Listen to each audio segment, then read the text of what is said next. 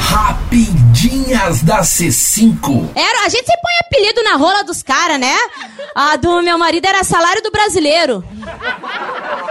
A gente até consegue ver, mas não consegue fazer com aquilo tudo que tem vontade, né? Ah, tava bem chateada. E aí, quando tava nessa crise aí, ele começou a frequentar um monte de puteiro, prostíbulo, né? Pra mim, até aí, ok. Eu só tava preocupada. Vai que ele cometesse um incesto, né?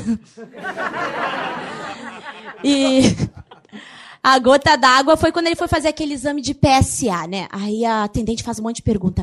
Ai, o senhor tá há mais de dois dias sem atividade física e sem relação sexual? Falei, minha senhora, esse homem pesa 150 quilos. Pra mais de 10 anos que esse filho da puta não pisa numa academia. E pelo meu bom humor, a senhora já tem outra resposta.